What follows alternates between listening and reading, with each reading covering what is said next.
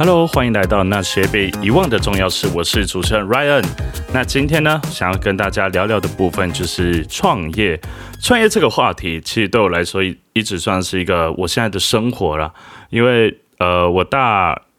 二，我从选手退役之后，我就是开始往创业的这条路上去迈进。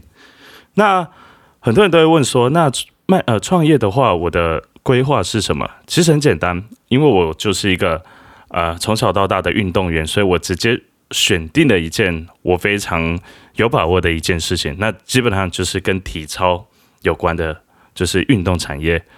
那在运动产业当中，我不是一直呃马上选手退役后就直接创业，我是直接去先找一个一份工作。那这份工作就跟我的未来很有关系，但是不是直接关系，因为我找的工作是 World Gym 的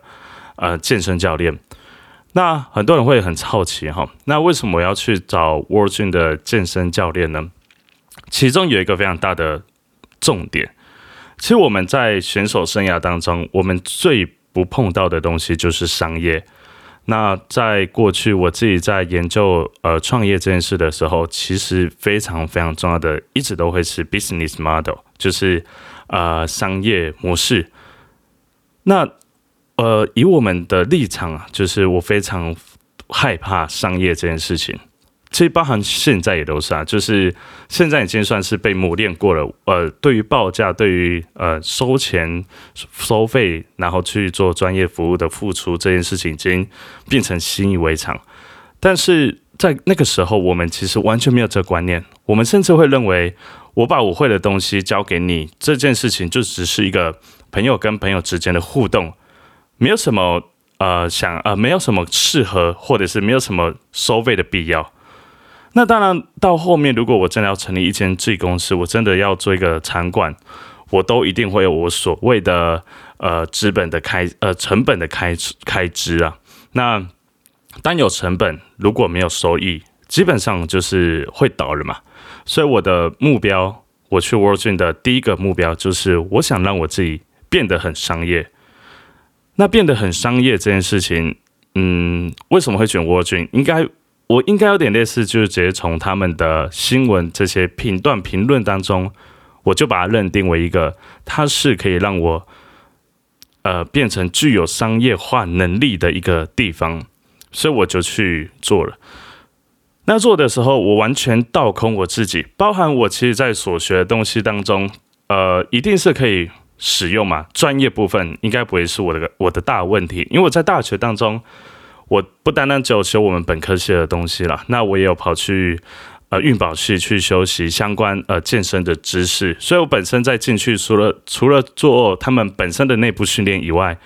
就已经有相关的一些嗯学科能力吧，就是理论能力就已经有了，所以我进去我的第一个目标就是如何去跟客户谈单，如何去将我的专业变成。价值有价值的东西去成交它，那我很认真的去操作。我在呃过去还在新人阶段的时候，基本上就已经踏入了呃当时沃俊的前三十名，就是就是教练排行的第一页。那他们的教练排行其实是以就是呃业绩为主了。那时候是这样，我不知道现在是不是。那经过整整一年的磨练，呃，我记得我那时候就当年的。呃，当年的一月一号到职，然后十二月三十一号离职，整整的一年。在这一年，我发现我很认真的去呃做到我想该做的东西，并且完成我的目标。最后，呃，就是选择离开自己创业。那创业到现在都还是一直创业。那我上礼拜哈，就是呃直接停更一周了。那停更一周不是说完全没事做，停更这一周我的目标就是要跟我的一个伙伴，然后成立一间就是蔬菜箱的公司。那大家一定会觉得很好奇哈，就是我呃怎么会是完全不相关的领域啊？当然，跟跟我的背景有关啊。我本身就是原住民族，然后后面呃山上一直都有家人在种植，那。这个蔬菜箱的，嗯呃，目的其实就是我想要将我们山上亲人、家人种植的东西，然后少掉中盘，就是行口或是呃农会等等之类中盘的呃支出或是消耗，直接可以把好的菜送到呃客人手上。当时成立的宗旨目标就是这个，那也渐渐就间呃间接的可以去提升我们呃这些族人朋友的收入。那这个就是回到我们刚要讲的哈，探讨的问题啊，就是为什么要创业？那我们的目标是什么？那其实我刚好特别想要讲这个，或是很有兴趣讲这个原因，就是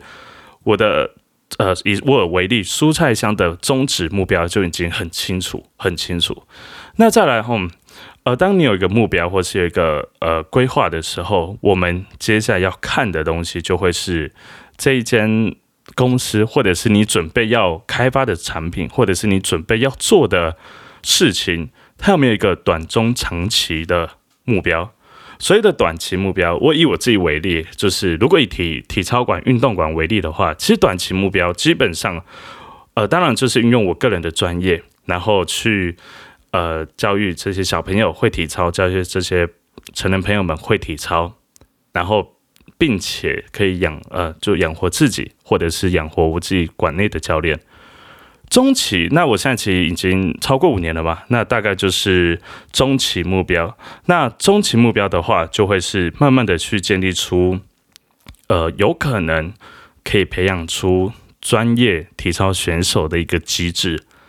就是我现在正在做的。那我的长程目标最远端就是，我希望真的在现有的体制内。呃，现有的规划内，我可以在体制外，就是非教育体制或是非公家资源的情况下，完全由私人盈利单位成立一间真正的一个标准的体操馆，然后让真的想学体操，然后真的想成为专业选手的部分，不再受限受限学校单位，或者是不再受限整个体制内的影响，都可以。你只要有那个意愿，就可以来这边做。呃，专业体操的训练，并且成为专业的体操选手，是我的长程目标。那如果以另外一间公司来看的话，那就是呃，如果蔬菜香这间公司，那蔬菜香的话，它就是短期目标，当然就是我们可以很呃，先快速的从呃挑选蔬菜，然后把蔬菜运送下来，分装，然后送到顾客手上，然后可以来到呃让。呃，我们的相关的族人朋友们都有更高的经济收入，这是一个短期目标。那我的中长期目标，目前的设定是这样。呃，我为什么会讲目前哈？就是因为其实我觉得，呃，一个事业体正在操作的过的过程当中，呃，会一直不断不断的变动。那其实，在最一开始，当然设定短中长期目标，就是给自己一个。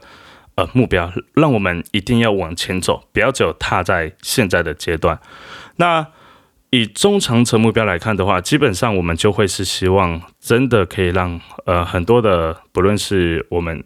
呃购买我们蔬菜箱的朋友们，可以真的取得到很好的蔬菜以外，然后第二个是我们可以让很多的农民朋友们，他的契约作物就是他种植这些东西就已经。有人要购买，就是他因为有人已经要购买，所以它的成本上就已经降低很多。呃，也不是成本上，就是风险上就会降低很多，那就可以让他们在种植的过程当中更更加的安心。然后，当然也会有一一定的机制存在了。那呃，其实我们上礼拜。才正式成立。这过去的这一两个月当中，大家都在讨论。但是我只是对我来说，目前的中长期目标就是有办法让呃这些朋友们、主任朋友们都可以很安心的去种植自己的蔬果。那呃，我认为如果以很单纯的来看创业的话，大概就是这个部分了。那如果以心法来看，很多人会问哈，就是如果创业的过程当中失败了怎么办？或者是如果我们在操作呃呃经营事业体的部分失败了，那呃不就会赔很多或者亏损很多吗？我觉得这个就会是一个我们今天谈论的一个重点。那其实哈，当你在设定这间公司，你是帮你这间公司去设定的目标，还是你为你自己的人生去设定目标？有些人他在设定一间公司的目标，其实就是呃，把这间公司当成一个猪在养。嗯，过去啊，顾问呃顾问班里面会有两种做法，第一个就是说当猪在养，还是当小孩在养，意思是这样。如果你是把你的公司当猪在养的话，那就是说，当我这间公司成立起来，有一定的规模、有一定的水准之后，卖掉，卖给更大的公司，有让它并购、收购。这个就一个也是蛮常见的做法。那另外一个就是说，把它当小孩在养，意思就是说，他永远不会卖给别人，你会一步骤一步骤的去慢慢的把这个公司培养起来，变大变茁壮。那它就会其实有两种层面了。你是你的设定目标是你是帮这间公司设定目标，还是为你自己的人生设定目标？因为如果你把公司当小孩在养的话，那你当然会希望是说，当如果他这间公司茁壮长大之后，它可以回馈给你，让你在呃不论是退休生活或者是后续晚年生活当中，透过这间公司去维持自己后面的生计。那当然，我觉得这两个层面都没有对或错，那其实就只是一个设定目标的一个重点。所以在设定目标这件事情。就会是蛮重要的。其实，在最开始，如果你是设定这两种方面，其实，在经营它的过程当中，就会有蛮大的落差，尤其在心理层面上面，就会有很大型的落差。那另外一个，其实真的还要再去思考的，就是如果当这间公司没有了之后，你的人生会变成怎么样？或者说，如果当这间公司没有了，你还有没有办法再重新站起来？这是一个还蛮重要的一个一个问题哈，因为当我们在成立一间公司，然后这间公司对你的人生是否有帮助，一直都会是蛮重要的一个议题。因为公司瞬息万变啊，我觉得应该说市场瞬息万变。今这时候是有疫情，那下一次又有什么状况？那不一定是大环境的影响，有可能是你呃公司内部所发生的呃问题啊，有时候就是内忧外患。都有可能。那在成立公司过程当中，其实我给大家一个建议，就是在成立自己的经营事业体的同时，你除了要帮你的经营事业体茁壮以外，我觉得你应该要更看重的，会是你自己个人本身很重要、很将很重要的一个呃能力成长的一个指标。当这个事业体茁壮长大的同时，你本身也需要面对，你可能会应应更多的状况，你必须要更加的茁壮，同时可能要做进修，你同时可能需要呃面对不同的问题去寻找寻找更多的解答，同时优化你自己本身事业体的呃呃各种项目，不论是危机处理等等之类的。那如果你是有跟公司一起成长的这种拼劲，或者是这种努力的时候，当这间公司不在，或者当这间公司出了什么状况的时候，你自己本身或许还反而更有能力在这个社会立足。所以撇开来看，如果当呃有人问我说，如果当我今天全部倒空我自己，我今天也没有这间公司，我今天也没有。呃，蔬菜箱也好，我没有自己的餐馆也好，我有没有办法自己生存？其实我会跟你说，有，我还有很多方法想要自己生存。我也有我的自己的证照，我也有我自己的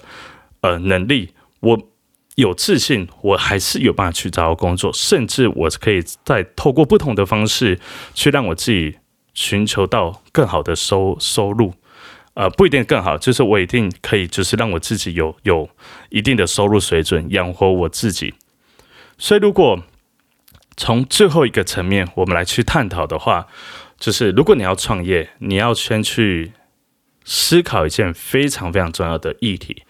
那就是如果今天这间公司全盘失败了，你是否可以接受？那嗯，成功的定义很多啦，就是。嗯，分阶段，例如说，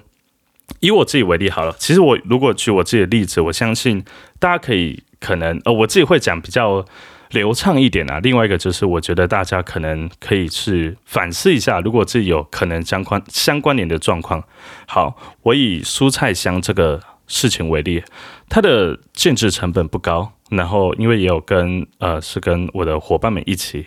所以我们一开始的成本不高，但我们也有设定一个目标，就是如果我们的这些的资金运用到一个结束的时候，可能就是我们这个事业要结束。那这个部分当然有很多的 range 嘛，就是其实我卖接下来我在卖出一箱之后，我就会赚一箱的钱。那呃，分为几个阶段，我们成功的把蔬菜箱推出第一箱，其实我就可以把它称为成功。那只是一个很。阶段很第一阶段的成功，那第二阶段可能是顺利卖出一百箱，第三阶段可能顺利卖出三百箱。那接下来根据我短中长期的目标，我可以一步一步透过很多的成功，慢慢建立出更好的成功，同时把我的目标往前推进。那所谓的失败是什么？其实就是说，当我们的东西呃一直卖不出去，一直滞留，其实这个就是一个失败。那呃，我们其实只要从这个失败当中去转变，然后，例如说，我们是不是行销的方式错了，或者是我们是不是呃推动的方式错了，或者是我们的内容物是不是不让呃顾客开心，或者是不让顾客接受，它等于都是好几种不同的失败。所谓的全盘失败，就是说这间公司真的要把它收起来，叫做全盘失败。那在这当中，我们都会有很多的议题可以去探讨，就成功也好，失败也好，成功卖出第一箱，我有没有办法成功卖出第二箱，是我们要思考的问题。如果我们呃，例如说，我们卖出二十箱，有两箱是呃意见极为差，然后十箱是意见很好，然后呃有八箱是普普普普的。你这时候要去怎么定义你这个蔬菜箱是成功还是失败？但我们要面对就是所有的呃所谓的呃一样米养百种人的情况下，我们面对这种百种人各式各样的人，我们要去怎么评断我的成功，还是要怎么评断我的失败？这都很很重要。那呃回到我刚刚提到的，我们是不是可以接受全盘失败这件事情，还蛮重要的，因为。其实很多人他会是这样，就是一直就是失败卖不出去，很多东西成本消耗浪费，开始赔钱之后，我们就要开始去思考，那我们是不是有呃另外一个方面可以去走，同时就会要呃不论是增资或者是要去加加加注资金进去，那它都会是一个就是嗯呃就是很多人会讲，就当当我们一直不不不承认自己失败的时候。我们的负债比就越来越高，越来越高，到时候变成是真的，连我自己本人或者是我们股东全部全体都完全不能接受的情况下，就会直接是呃影响到家里的人。那这个时候，其实他就不叫做接受全盘失败，而是他是被迫的，一定得接受这样的结果。那这样的结，我呃为什么会用失败去定义的原因，就是说有些人在在。这个种情况下，他反而呃重新的认知自己的不足，最后整个翻回来都很有可能，都很有可能。所以，嗯，我觉得如果你有想要创业，就是真心想要创业的朋友们，我觉得你可以在创业的最一开始之前，先去思考这个问题，就是有没有办法接受全盘失败，因为。有一句话还蛮有趣的，就是当你知道自己失败的时候，就是你准备进步的时候。这句话很重要，很重要，因为唯有在呃知道自己不足的时候呢，你才能去修正自己，才能去改变自己。这对于未来都会有很大很大的帮助。好。那呃，简单来讲，就是我们今天的议题就谈到这边了。那就是收敛一下。第一个就是说，我们要探讨，就是我们的目标是什么？成立这个事业体的目标是什么？第二个就是你有没有设定短、中、长期的目标？第三个就是这间公司的设定，你是为这间公司而设定，还是你是为你自己人生的目标而设定？第四个就是。你要去思考一下，如果没有公司之后，你的人生会变成怎么样？有没有办法再站起来，或者是如果没有公司之后，你本身的价值还存留什么？第五个就是你是否可以接受全盘的失败？我觉得这个就是这五个议题，我会在下方呃的的备注栏这边也会把它打上去。那呃，希望今天听到这个呃议题的朋友们，就是可以帮助，如果你正在创业的呃过程，也不是就是准备创业的过程当中，你可以重新思考看看我刚刚提到的以上的这几个问题，希望可以帮助到你们。那呃，今天的。节目就到这边，那我们下次见喽，拜拜。